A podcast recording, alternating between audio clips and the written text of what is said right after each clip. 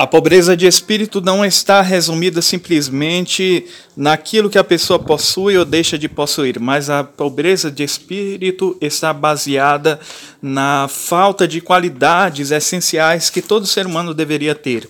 Quando falamos em pobreza de espírito, geralmente estamos nos referenciando, estamos fazendo menção e inferência a pessoas que são fúteis, banais. Eu não me canso de dizer isso, essas palavras fúteis, banais, porque o mundo está repleto, desde que o mundo é mundo, desde que pelo menos na minha crença, é claro que cada um tem a sua própria liberdade de crença, desde que Adão e Eva pecaram, a humanidade se corrompeu. É claro que isso não significa dizer automaticamente que todos são perversos e que todos são malvados mas a pobreza de espírito está aí para detonar, para arrasar e contradizer muitas pessoas que se dizem boas, mas não são.